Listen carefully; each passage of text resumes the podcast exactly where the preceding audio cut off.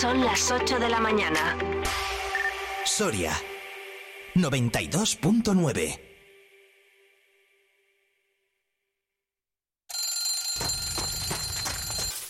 Good morning, everyone. Vive la mañana.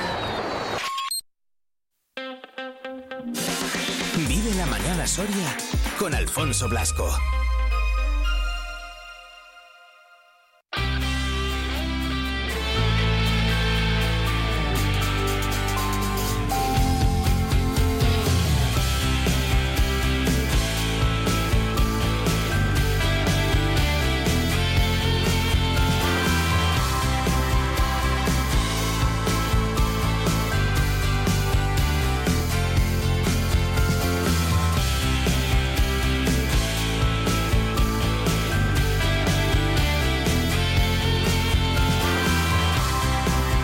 En punto de la mañana. Saludos, ¿qué tal? Muy buenos días. Soy Alfonso Blasco y aquí estamos un día más en Vive Radio Soria.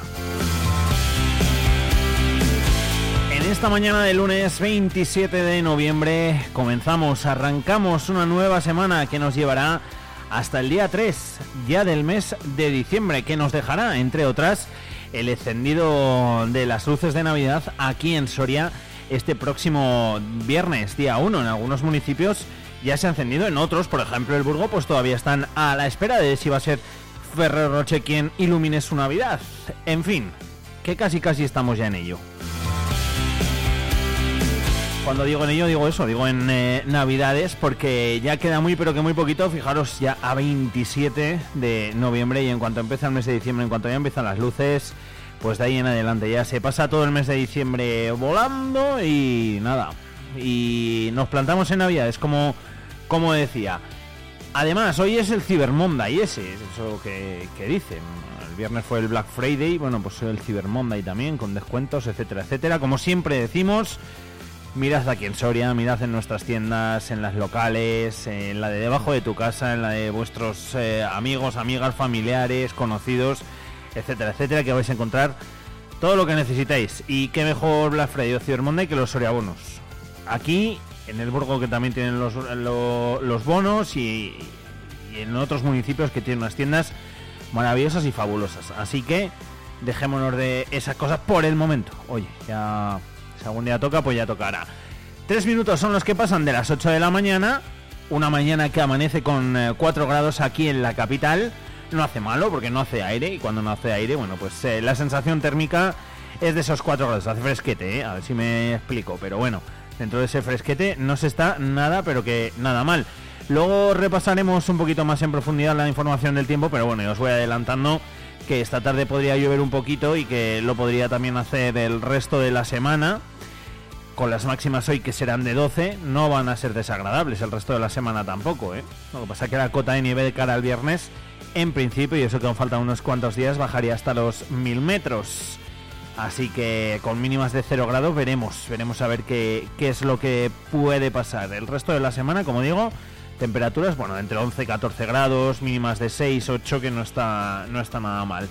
Así que ese es el tiempo que vamos a tener para toda esta semana, una nueva semana en la que os vamos a acompañar aquí en el 92.9 en la sintonía de Vive Radio Soria con muchas cosas preparadas, muchas cosas también preparadas las que tenemos para esta mañana de hoy.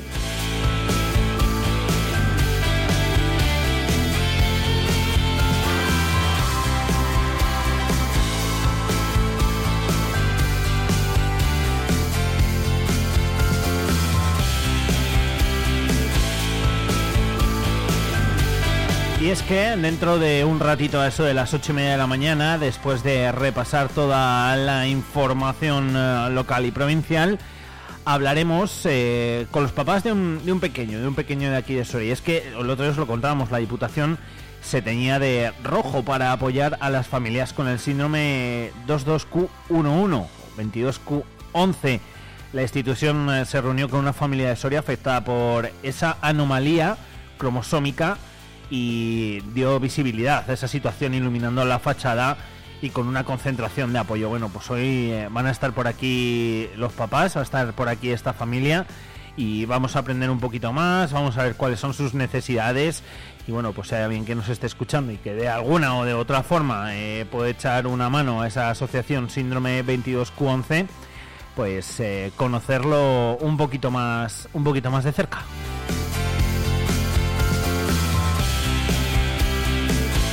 Eso como digo será a las ocho y media de la mañana, a las 9 charlaremos con Juanjo, hablaremos del torrezno de Soria, de ese productazo, de ese baluarte, eh, del mejor embajador yo creo ahora mismo de lo que es la marca Soria y la provincia de Soria porque está a punto de conseguir esa IGP, si es que no casi casi me atrevo a decir que ya la, ya la puede tener, ya la está ahí tocando, así que charlaremos con Juanjo un poquito para que nos lo explique, eso será a las 9 de la mañana.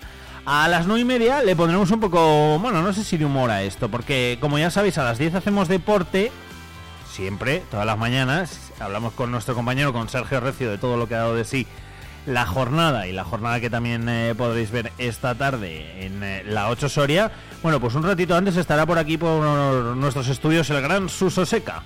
Ya lo sabéis, speaker del Nuancia, speaker del eh, volei, humorista, currante, o sea que queremos tener también un ratito de charla con él y un pequeño homenaje. A las 10 Deporte, donde tendremos que contar dos victorias y una derrota. Victoria del Grupo Erce, victoria del Balonmano Soria, derrota del Club Deportivo Numancia ayer en Los Pajaritos, en lo que, bueno, yo creo que fue el peor partido de la temporada de los de Javi Moreno. A espabilar y a esperar al siguiente rival. Eso será, como digo, a las 10 de la mañana. A las 10 y media también hablaremos un poquito de historia con eh, Rubén García. Repasaremos como cada lunes los textos eh, según lo escribieron la historia de Numancia los romanos. Esos textos romanos que como digo, ellos fueron los que escribieron la historia hace más de 2000 años y esos textos que aún perduran, nosotros os los vamos contando capítulo por capítulo, día por día, cada lunes aquí a las diez y media.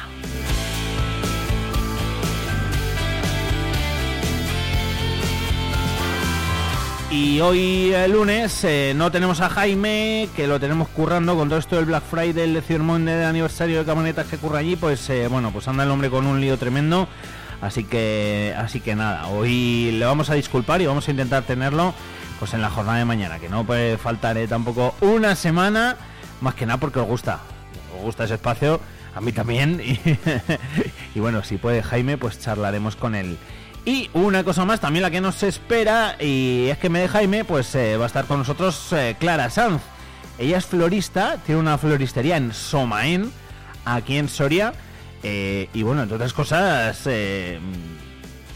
a pesar de ser un pueblo pequeñito como es Somaén, bueno, pues eh, las redes sociales le han ayudado y mucho a sacar también su negocio adelante. 117.000 seguidores son los que tienen Instagram, nada más y nada menos.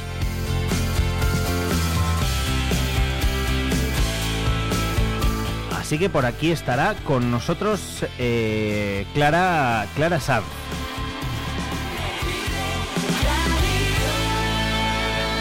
8 horas, 8 minutos. Miramos al cielo.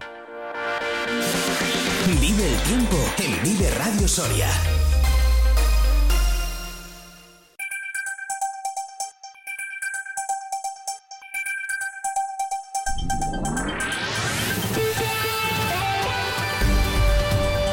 Soria amanece con termómetros que ahora mismo marcan en la capital los 4 grados centígrados. Nos acercamos hasta la Agencia Estatal de Meteorología Laura Vila, buenos días. Buenos días, hoy tenemos intervalos de nubes bajas, no se descartan brumas y bancos de niebla matinales, principalmente en zonas de la meseta y tenderá a cielo nuboso sin descartar precipitaciones débiles dispersas y ocasionales. Las temperaturas suben ligeramente, salvo las máximas en montaña que pueden bajar ligeramente. Se marcarán 13 grados en Almazán y 12 en Soria, en Burgo de Osma, Ciudad de Osma y también en Olvega. Y el viento es flojo del oeste y será más intenso en la segunda mitad del día. Es una información de la Agencia Estatal de Meteorología. Gracias Laura. El resto de la semana, como hemos dicho, podría llover, eh, bueno, pues un poquito por lo menos eh, todos los días, máximas entre 11 y 14 grados, el fin de semana llegando a los 7-8 grados de máxima, temperaturas mínimas de entre menos un grado que se espera el fin de semana y 8 grados, por ejemplo, de el miércoles y el viernes, como decimos, la cota de nieve que podría bajar hasta los 1000 metros. Así que este es el tiempo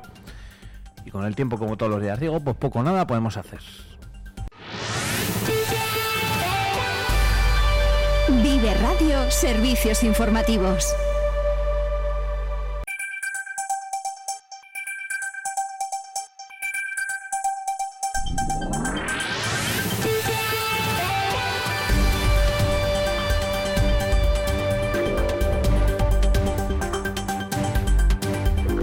Investigan una paliza de varias alumnas a una joven en Soria. La policía pone a disposición de la Fiscalía de Menores a las alumnas acusadas. La agresión fue grabada con un teléfono móvil. La madre intervenía en un programa nacional de cuatro y es que la Policía Nacional identificaba a varias alumnas de un instituto de Soria acusadas de propinar una paliza a otra menor y ha puesto el hecho en conocimiento de la Fiscalía de Menores que se ha hecho cargo de la investigación, según confirmaron Aical fuentes de la subdelegación del gobierno en Soria. La agresión fue grabada con un teléfono móvil y el vídeo se convertía en viral en redes sociales. Además, antes de la agresión, la víctima fue acosada y amenazada por WhatsApp.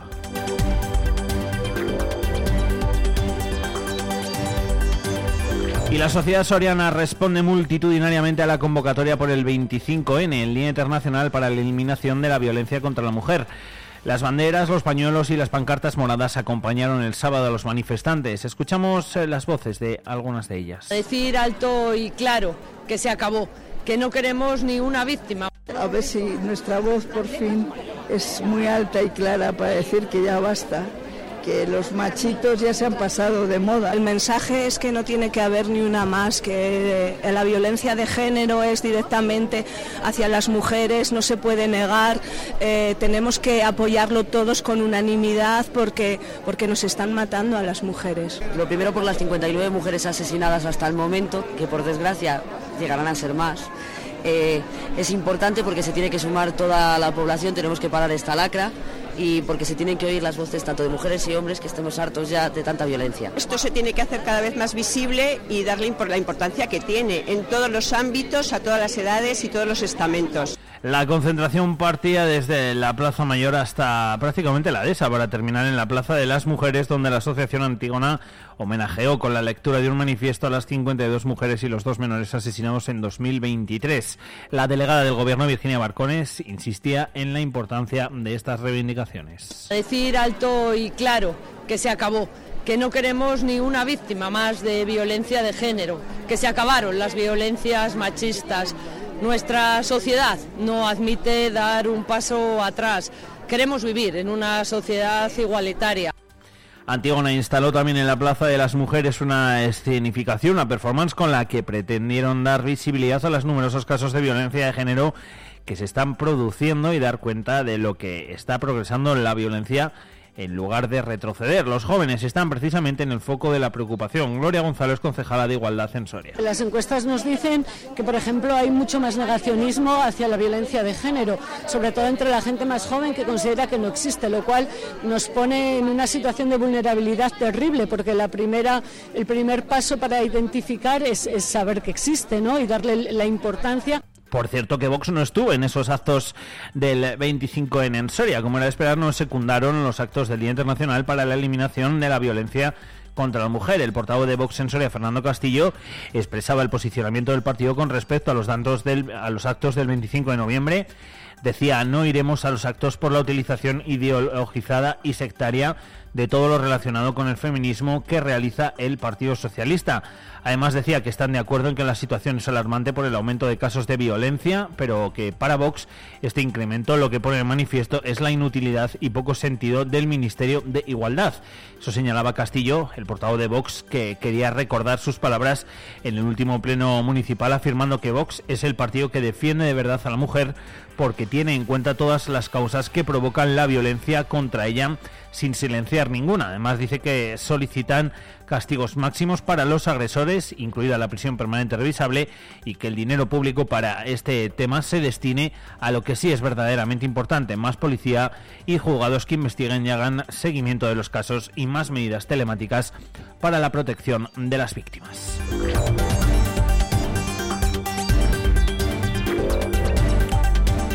Y la gran recogida de alimentos ha vuelto un año más a los supermercados en una campaña marcada por la subida del coste de la vida. Muchos sorianos han participado durante el fin de semana en la edición de este año. Todos los años, pues 5 o 10 euros, depende de eso, y cuando hacen lo de poner alimentos, pues igual, siempre ponen pues un kilo de arroz, otro de alubias, una botella de aceite, siempre colaboro, pues una cosa que creo que es necesaria, ¿no? Yo también creo que a lo mejor gente que con un kilo de arroz colabora, aquí tres euros les es más, creo yo, no lo sé, pero vamos, me parece bien. Luego que cada uno colabore con como pueda. Desde el Banco de Alimentos recuerdan que los productos que más se necesitan son los más básicos, eh, leche y aceite. Por segundo año el método de la campaña ha sido el de donaciones de dinero a la hora de pagar, donaciones en caja. Eva Pascual es una de las voluntarias del Banco de Alimentos. Hay muchos supermercados que ya nos dijeron que la recogida física no, no la iban a hacer, que era donación en caja, y para el Banco de Alimentos desde luego es muchísimo más importante donación en caja. ¿Por qué? Porque el dinero que se recauda en cada supermercado se queda en el supermercado y nosotros al lo largo del año lo canjeamos por el producto que realmente necesitamos. Porque cuando era alimento físico, bueno, pues podíamos tener 5 kilos de arroz, pero no teníamos un litro de leche. Por lo tanto, según las necesidades que nosotros vamos teniendo, vamos canjeando. Esto es como una hucha que se queda en el supermercado y nosotros pues, pues vamos eh, comprando el producto que realmente se necesita. Solo en la provincia de Soria, los cerca de 100 voluntarios del Banco de Alimentos atienden a más de 2.000 personas al año. El Ayuntamiento de Soria da luz verde a 117.000 euros para obras en el centro, el polígono y la pasarela de las casas. La Junta de Gobierno del Ayuntamiento de Soria aprobaba el pasado viernes las certificaciones de obra de distintas actuaciones, como la número 2 de reparación en las aceras y viales en las casas, a favor de la empresa Ciria por 71.700 euros dentro de la línea de ayudas del Gobierno por los daños de Filomena, además de la quinta partida correspondiente a la pasarela peatonal del barrio de Las Casas por 15.800 euros a favor de la empresa soriana Martínez Romera. Esta obra cuenta también con cofinanciación del gobierno. En este mismo sentido, se ha dado luz verde a tres eh, partes de la mejora de movilidad y accesibilidad de las calles eh, Sorovenga y Postas a la UTE Sorovenga por un total de 4.600 euros. La obra está destinada a la estrategia DUSI Soria Intramuros y está cofinanciada al 50% por el Fondo Europeo de Desarrollo Regional de la Unión Europea, por esos fondos FEDER, en el programa eh, operativo de crecimiento sostenible del periodo de programación 2014-2020, incluido en ese eje 12 de desarrollo urbano. También se ha ratificado la certificación número 2 a favor de Áridos Tiria para la actuación en la travesía Postas por 25.500 euros. Esta obra también está destinada a la estrategia DUSI Soria Intramuros y cofinanciada al 50%. En otro orden de cosas, se ratificaba el acuerdo de la Comisión Mixta de Bancomunidad para poner suelo a disposición de la Diputación Provincial de Soria los terrenos necesarios para la ejecución de las obras correspondientes a la implantación de un sistema de inhibición artificial para el punto de Santa Inés.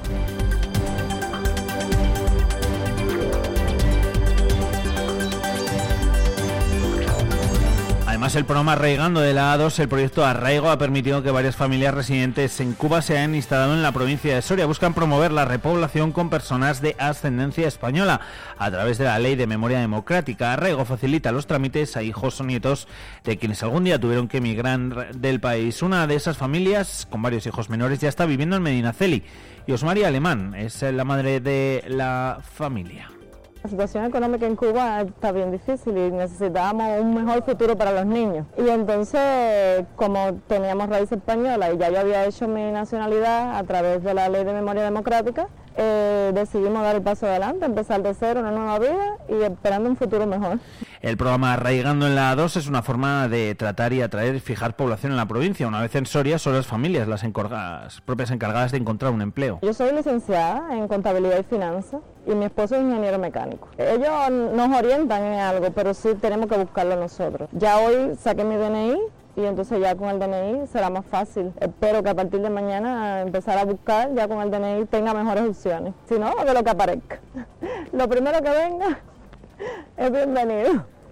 Y otro paso más para que la Sierra del Moncayo sea parque natural. La Junta presenta a los ayuntamientos el borrador del PORN, Plan de Ordenación de los Recursos Naturales.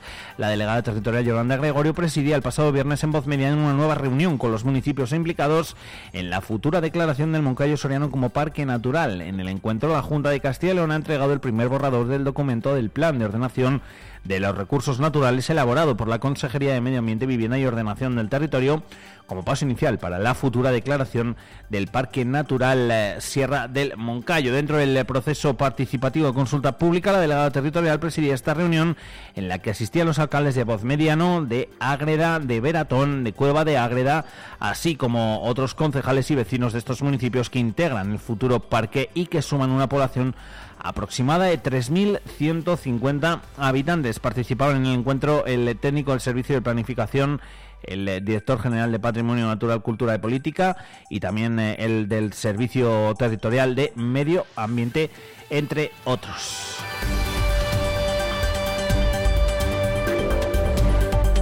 Y nuestra comunidad sigue perdiendo oficinas bancarias en los pueblos. El año pasado se cerraron 43 sedes, eh, de las que 358 ya estaban abiertas. Esto significa que a día de hoy la mayoría de pueblos, el 86%, no dispone de sucursal. Ahí a la vuelta había un cajero.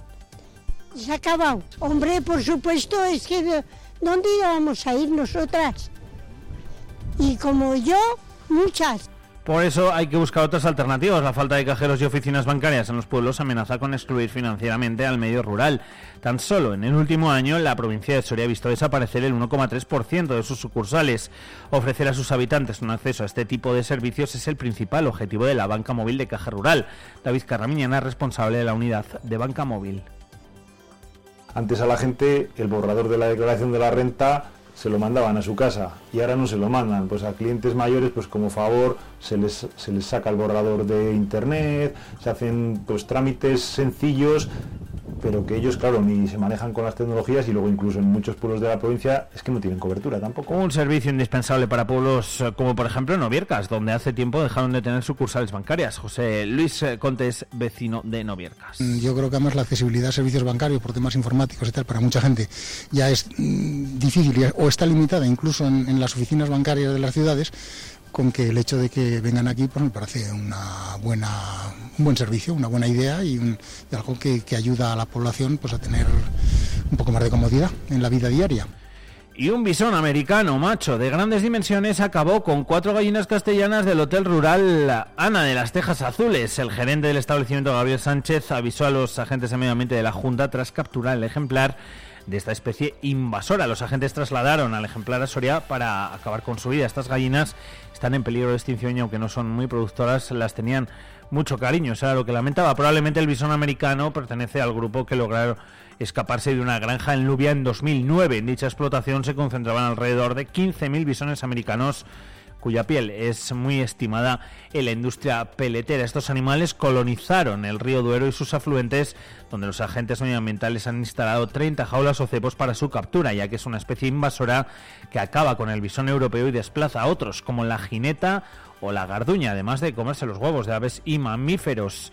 Eh, decían que me trasladaron que intentan limitar su producción y que están muy concentrados en el Duero y en el Jalón. Tan solo 30 trampas instaladas no dan abasto. Eso es lo que señalaba Sánchez. El gerente destacaba que el bisón arrancó la cabeza de las gallinas y chupaba la sangre a la altura del cuello y agregó para que su captura metió las gallinas muertas en una jaula grande y cuando volvió a entrar el bisón cerró la puerta con ayuda de una cuerda.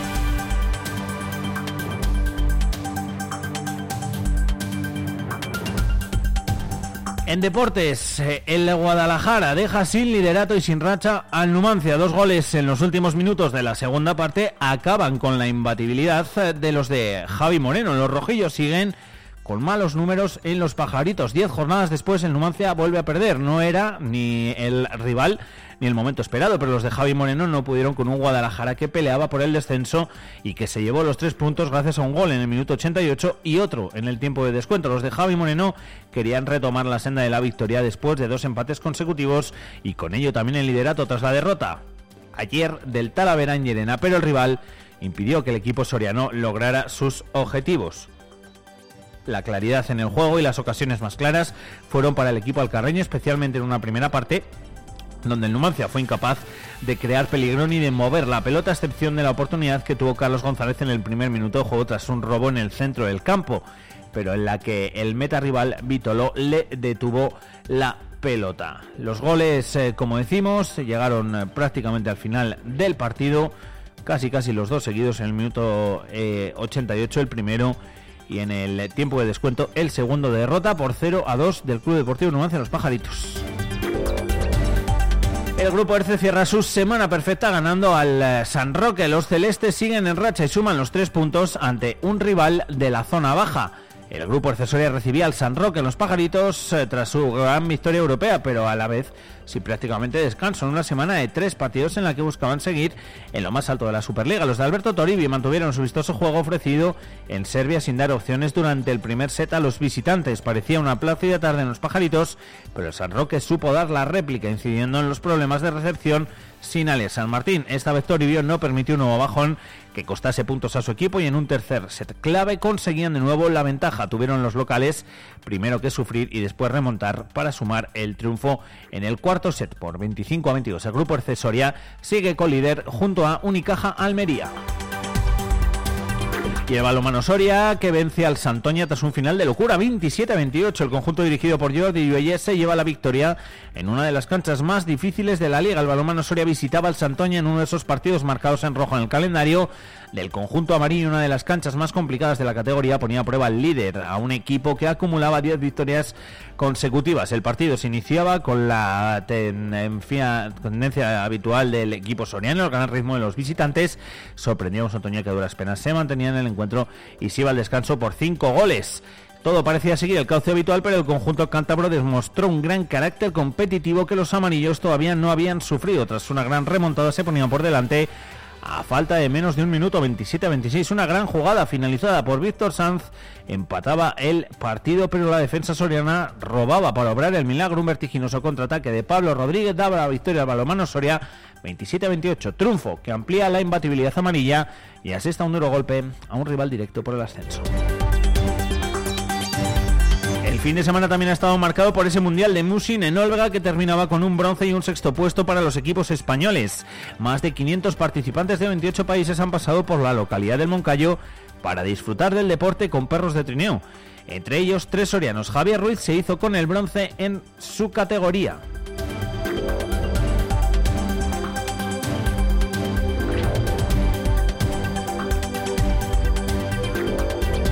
La verdad que muy bien, ¿no? Que durante todo el recorrido pues íbamos viendo que los perros iban muy rápidos, hemos bajado bastante bien y luego la zona de subida del cortafuegos y eso, pues también hemos subido muy rápido. Así que teníamos buenas sensaciones y sabíamos que íbamos a estar con los primeros. Es un honor, ¿no? Que es una felicidad que pues un mundial de Musin en mi pueblo, con mi gente, mis amigos, mi familia, pues no sé, muy contento. Por su parte, Sara Rodríguez hacía balance también de su experiencia en el Mundial. La primera etapa quedamos las décimas, que hicimos muy buena, muy buena etapa. Ayer se lastimó un poco las uñas, se notó que bajó un poquito el rendimiento, pero bueno, así muy contentas. Siempre es por supuesto emocionante competir en un mundial, pero al final corres en casa, en cada curva hay alguien que conoces, alguien que tienes cariño, es muy especial el que tus padres puedan venir también, que mis padres han podido venir a verme, mi pareja. Al final es todo un plus de, motivación. Por parte de la organización, momento de descansar antes de pensar en las próximas competiciones, pero el Mundial supone un antes y un después. Jorge es uno de los organizadores. Organizativamente han sido unos días de locos, por así decirlo. Hemos estado Javi y yo preparando el campeonato desde hace ya cuatro meses y bueno, pues con muchísima participación, gente de todos los países, un montón de público que este año ha sido increíble con gente de Olvega y bueno, y de otros lugares, ¿no? Pero sobre todo de Olvega. Entonces nada, pues estamos muy contentos de, la acogida. Es una fecha histórica porque hay muchas personas de 28 países que sitúan Olvega y Soria en el mapa, ¿no? Que igual hablas de España y solo se conoce Madrid, Barcelona, Valencia o Benidorm. Pero bueno, ahora pues la gente ya conoce Olvega, Soria, conocen que también hay frío, nieve y otras cosas que no solo sol y playa. Un último apunte, Golmayo celebra la segunda edición de la Nochevieja Universitaria el 14 de diciembre. Se trata de una fiesta dirigida a los jóvenes mayores de edad. Comenzará a partir de las 10 de la noche con disco móvil y tres DJs, el Navarro Alberto Alonso, Kevin Checa y Edu Solanilla. Las entradas ya están a la venta. Habrá autobús desde Soria, bolsas de cotillón y uvas. El objetivo es superar la cifra de asistentes que el año pasado llegó a 320 personas. Eh, Benito Serrano es alcalde de Golmayo. Cuando yo era más joven y podía ir a estas fiestas universitarias, había en la tele un anuncio que cuando estabas ahí estudiando veías ese anuncio y era el de vuelve a casa, vuelve del almendro. Y eso ya daba el aldabonazo de, de, la, de la Navidad. Ya decías, coño, estamos en Navidad. Últimamente era el alcalde de Vigo el que parece que había triunfado con el tema de, las, de los encendidos navideños. Y bueno, pues eh, aquí en, Soria, yo creo que cuando llega la noche vieja universitaria, ya nos acordamos de que vamos a, de que vamos a, a va a haber Navidad. Hasta aquí el repaso a las noticias más destacadas de la jornada. Cualquier eh, novedad que se produzca desde aquí hasta las 12 de la mañana os la contaremos eh, en directo y también os recordamos que podéis seguir informados en la sintonía de Vive Radio a las 2 y a las 3 de la tarde. Ahora son las 8 horas y 30 minutos. Continuamos. ¿Y tú quieres ponerte en contacto con Vive Radio Soria? Mándanos un WhatsApp o un audio al 680-936-898 y te escuchamos. Vive Radio también eres tú. Recuerda, 680-936-898.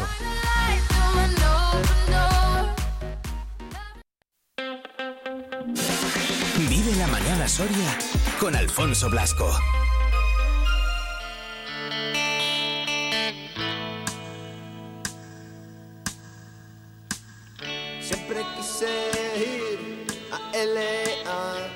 Dejar un día esta ciudad, cruzar el mar en tu compañía. Pero ya hace tiempo que me has dejado y probablemente me habrás olvidado. No sé qué aventuras correré sin ti.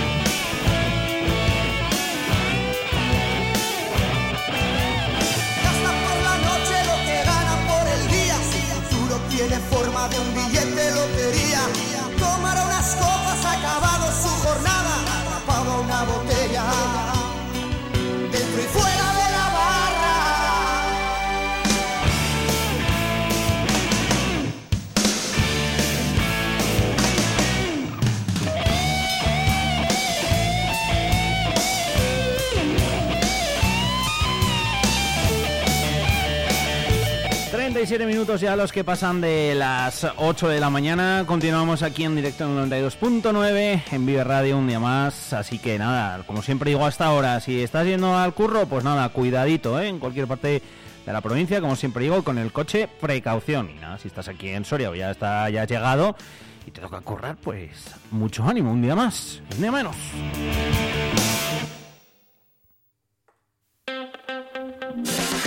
Vive la mañana Soria con Alfonso Blasco.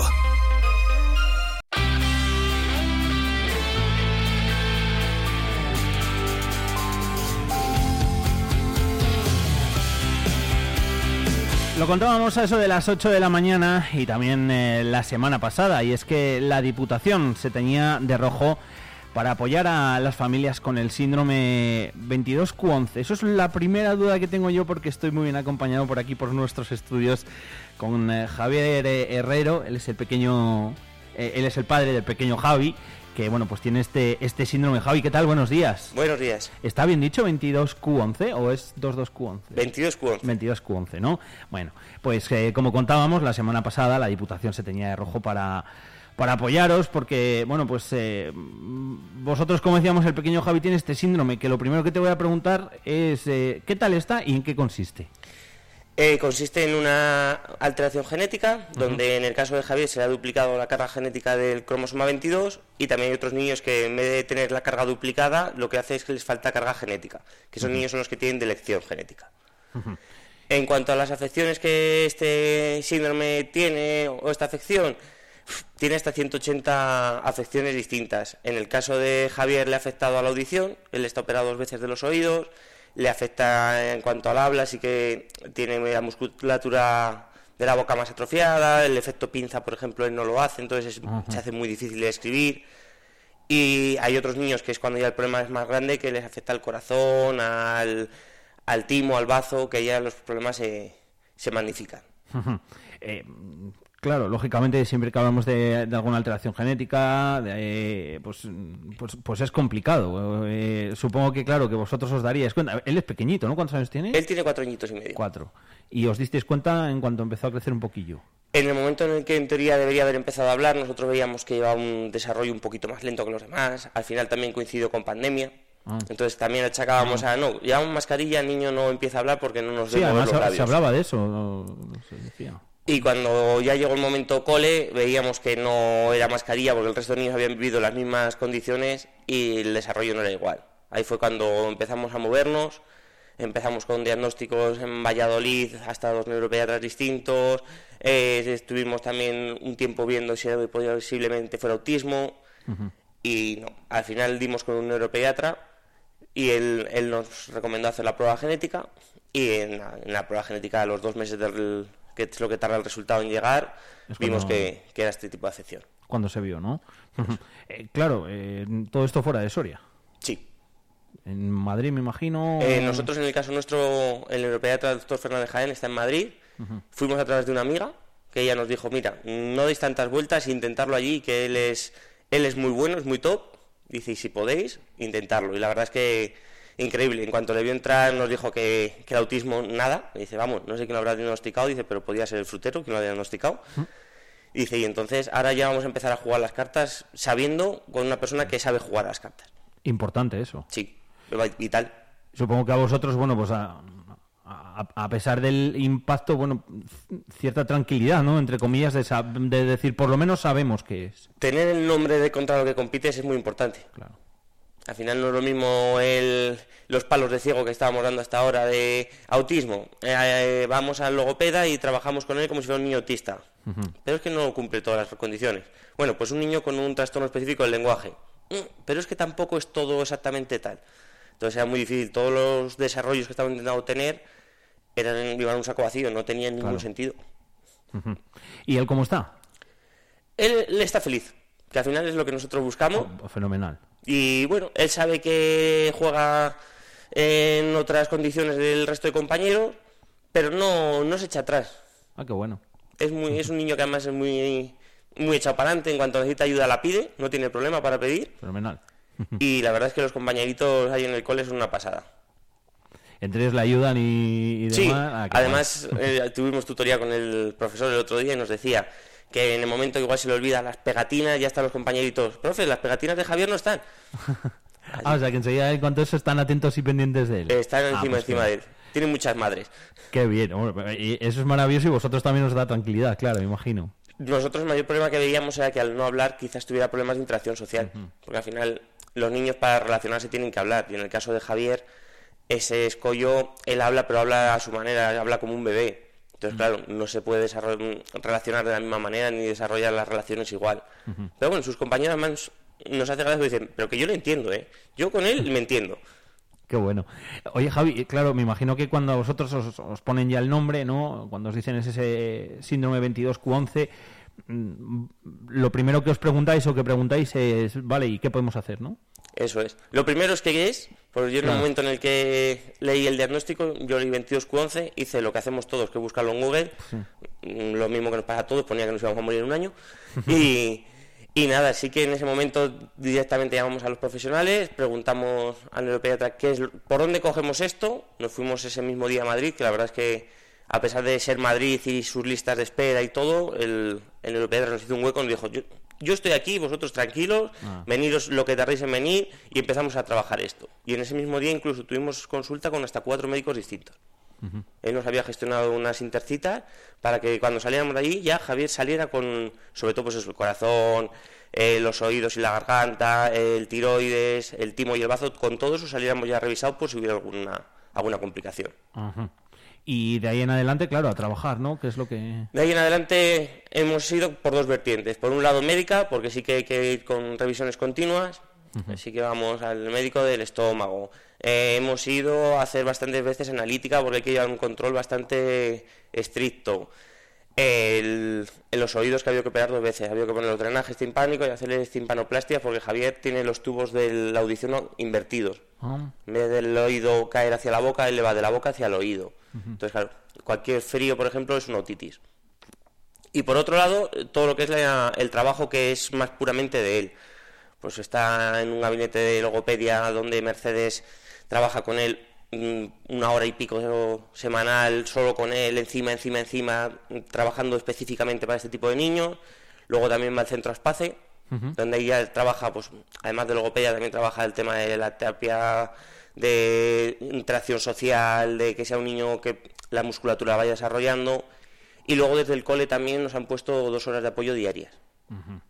Unas veces solito, otras veces con, con compañeros, pero vamos, un, un trabajo mucho más individual. Fíjate al final que, claro, eh, para vosotros lógicamente no es fácil, ¿no? Imagino, igual que, que para todo para todo padre o madre, cuando, bueno, pues te lo dicen, ¿no? Y dices, bueno, pues eh, hay muchas formas de afrontarlo, ¿eh? También. Eh, pero bueno, pues luego el ir encontrando apoyos aquí en Soria, pues como decías tú antes en el cole, con, con Aspace, con los propios compañeros, con los profesores y demás, mm, parece como que amortigua todo un poco, ¿no?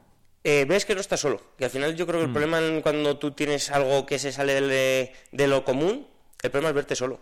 Es decir, ¿y ahora a, a quién le pido ayuda? ¿Con quién trato yo este problema? ¿O a quién le pido yo en un momento dado, oye, mira, que es que el niño le pasa esto, ¿qué- ¿qué podemos hacer?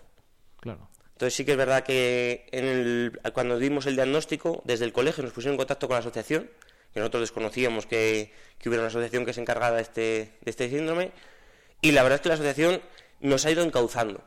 La asociación se puso en contacto con el cole y le dijo, mira, con este niño hay que trabajar así, así, así, le puede pasar esto, esto y esto, y de hecho del el cole ellos tienen una reunión pues, cada trimestre, cada semestre, y ellos ahí van ahí coordinando todo el trabajo que se va a desarrollar y viendo cómo se ha, cómo se ha desarrollado lo que han hecho atrás. Y, y igual la asociación nos llama y nos dice, mira, eh, hay papás que les viene muy bien hacer esto, ¿queréis probar? Entonces también eso, el contar con una asociación de ahí, sabes que hay más gente que está como con- en la misma situación que tú, también descansas distinto. Claro. También, también ayuda al final, todo eso suma. Eh, es, no sé si mm, lo que vosotros también os, ha- os habréis podido preguntar. Eh, entiendo que al ser mm, bueno, pues una anomalía genética, ¿no? Eh, no, no tiene solución, ¿no? Y eh, lo que sí que podéis trabajar, que es en lo que estáis, es en, en mejorar la- las condiciones de vida, ¿no? Eso es, nosotros al final sabemos que el, el ADN es el ADN y ya está, contra eso no puedes luchar. Pero bueno, si nosotros le vamos dando a Javier las herramientas para que vaya solucionando o vaya disminuyendo los problemas que le puedan ir apareciendo, al final es lo mi- son las mismas condiciones que cualquier otro niño. Un niño que, por ejemplo, le cuesta las matemáticas, al final le tienes que poner un profesor de matemáticas. Exacto. En el caso de Javier, le cuesta hablar, pues ponemos un logopeda. Le cuesta el, la- el subir unas escaleras, que era un problema que nosotros, por ejemplo, nos llamó mucho la atención al principio, que él no subía escaleras Mm. o no bajaba, le daba mucho vértigo. Entonces, bueno, pues vamos a Space y ahí subimos y bajamos escaleras durante una hora con la, jugando con las chicas. Ah, qué bueno. Claro, al final pues es poner todas esas herramientas, ¿no? Para, para tener más calidad de vida, ¿no? Que al final es en lo que consiste. Al final yo creo que es lo que buscamos todos para nuestros hijos, que Claro. ellos tengan las mayores herramientas para que puedan superar los problemas que les aparezcan.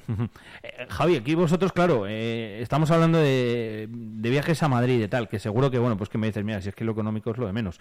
Lo que pasa que, claro, que mm, cuando tú, lógicamente, vas a hacer y, todo lo posible, ¿no? Para, para que tu hijo esté en las, en las mejores condiciones. Y, y, por desgracia, cuando hay una anomalía, mm, ya no digo cromosómica, eh, una, anomalía, eh, en cualquier sentido, pues la parte económica también está ahí. Eh, a- aquí se necesita ayuda, administraciones, instituciones. Nosotros, por ejemplo, sí que tenemos la, la suerte de que Javier está a través de ISFAS, entonces sí que todo es mucho más sencillo. Los viajes, una parte están subvencionadas, eh, donde yo trabajo tienen residencias donde nosotros podemos quedar dormir cada vez que vamos a los hospitales, entonces es todo mucho más sencillo. Yo entiendo que para una familia que trabajan los dos papás en una fábrica, por ejemplo, la cosa se complica. Yo al final tengo mucha suerte, yo lo reconozco, porque yo a mis jefes les llamo y les digo, mira, el niño está sangrando por los oídos, me tengo que ir a Madrid. Claro. No hay ningún problema.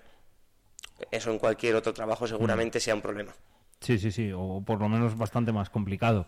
Eh, el otro día se dio visibilidad, como decíamos. eh, bueno, pues gracias a eso también nosotros, eh, los medios, conocemos eh, lo que es el 22Q11, eh, conocemos vuestra historia. Hay muchas familias en... Pues a raíz de, de este día que la Diputación tuvo, tuvo el detalle, eh, nos hemos sorprendido porque el lunes, esto fue el día 22, pues el día Sí. 24 hubo, yo recibí una llamada a través de, de la logopeda donde va Javier, de Mercedes, diciéndome que, que hay una niña que acaban de diagnosticar aquí en Soria el lunes Ah. pasado, que la mamá no sabe muy bien lo que nos pasa a todos.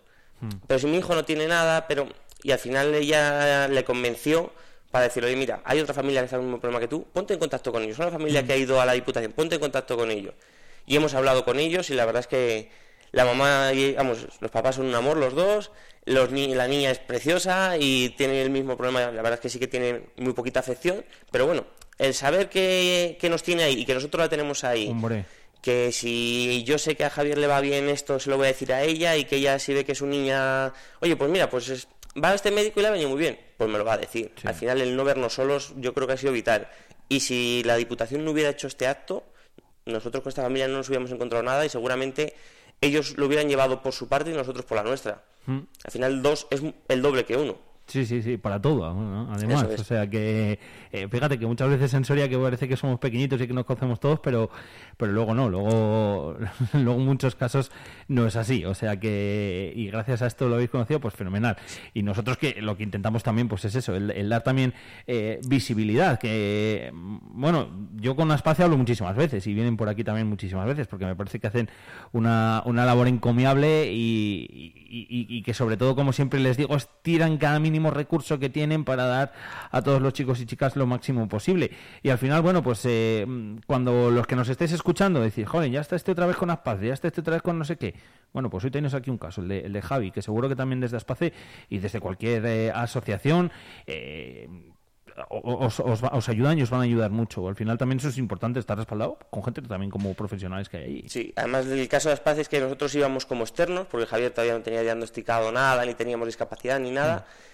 Pero para ellos era un niño más, el trato era igual que a todos los demás y todo se trabajaba igual que con los demás niños. Al final, Aspace sí, eh, parálisis cerebral, pero la verdad es que lo que hacen en la provincia es bestial, porque tienen todo tipo de afecciones, niños con unos problemas con otros, niños que simplemente les falta logopedia, niños que tienen problemas de pues, simplemente movilidad para subir escaleras, mm, personas con una parálisis cerebral severa, eh, trabajan con todos. Es increíble. Y además es que para todos tiene una sonrisa, para todos es un símbolo de amor. Yo siempre digo que con el centro tan pequeñito que tienen, que haya tantísimo amor ahí dentro, el día que tengan un sitio grande va a ser increíble. Oye, Javi, te lo habrán dicho más veces, pero eh, mola cómo lo lleváis. Ha sido difícil. Y de hecho ni, ni la mamá ni yo lo llevamos igual. Al final cada uno tenemos una manera de ser, como en todos los sitios. Eh, yo siempre digo que un padre y una madre quieren a su hijo igual, pero no es lo mismo. No es lo mismo querer igual que, que, que- que querer lo mismo. Al final Sí, su madre lo, lleva, lo ha llevado dentro, ella fue de hecho quien insistía muchísimo, oye mira, que el niño no es igual que los demás. Nosotros tenemos una niña más mayor, tenemos a Jimena que tiene 10 años, y claro, tú veías y decías, es que claro, cada niño es un mundo, cada niño se desarrolla de una manera, pero en el fondo sí que es verdad que veíamos detalles, sí que veíamos cositas que decías, "Mm, pues igual no, no va igual que los demás. Y, su- y la mamá insistía, pues nos vamos a Valladolid que he buscado este número, que hay una neuropediatra que no sé qué. Pues ahora nos vamos a no sé dónde porque me han dicho que ahí hay un médico muy bueno. Que... Y claro, yo ya estaba cansado. Yo, yo reconozco que hubo un momento que tiré la toalla y dije, mira, el niño no tiene nada, el niño, pues bueno, va más despacio que los demás. Nos quedamos en casa. Yo ya no sigo luchando. Y ella sí que hubo un momento que me dijo, te prometo que es el último. Te prometo que si en Madrid el doctor Fernández Jaén no saca nada, nos quedamos en casa. Hasta aquí. Y yo dije, vale, esa es la condición. Y en el momento que llegamos allí y, me lo, y nos lo dijo, yo mm, estaba esperando, digo, lo típico de, te lo dije. Y no, ella simplemente descansó. En ese momento ella descansó y dijo, Fíjate. yo sabía que el niño tenía algo, ya sé contra lo que lucho.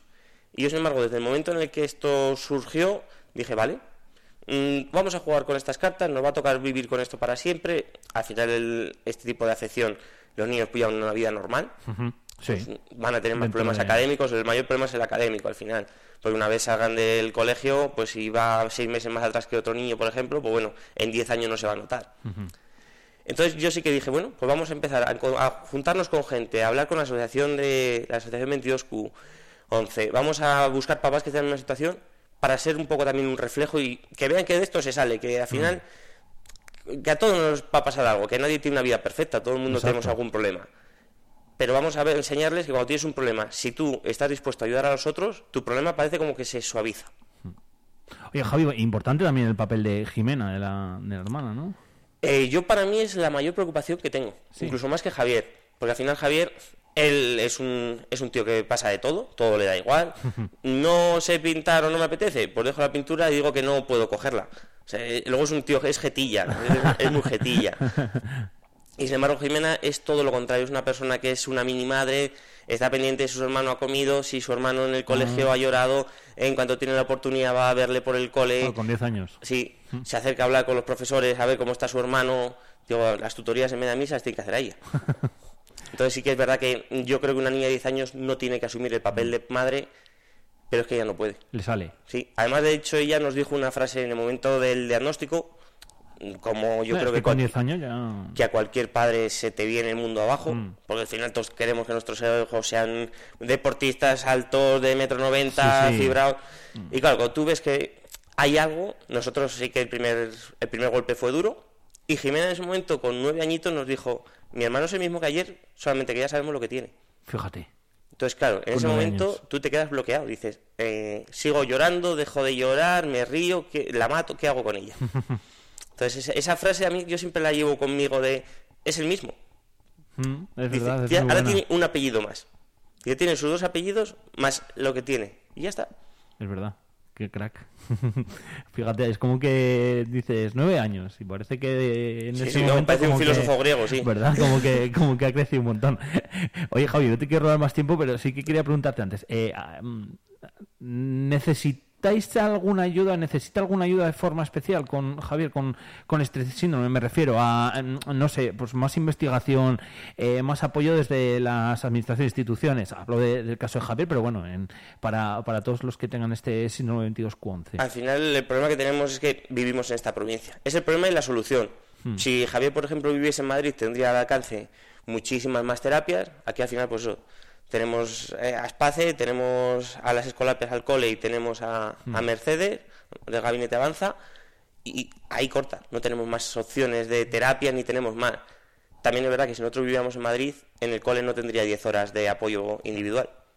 Él allí tendría una hora semanal y con un poco de suerte igual debería el médico una vez al mes, en vez de una vez al trimestre, que lo que solemos hacer es juntarlos.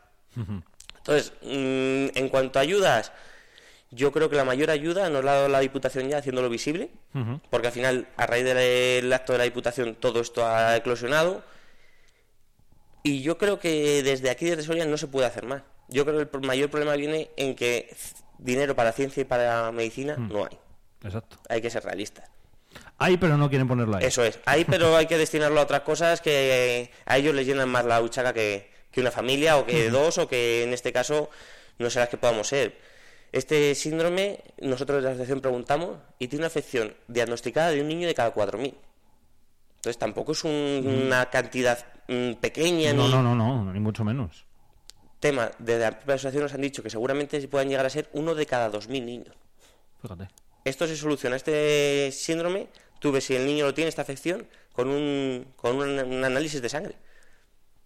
Pagándolo por el privado me parece que vale unos 700 euros.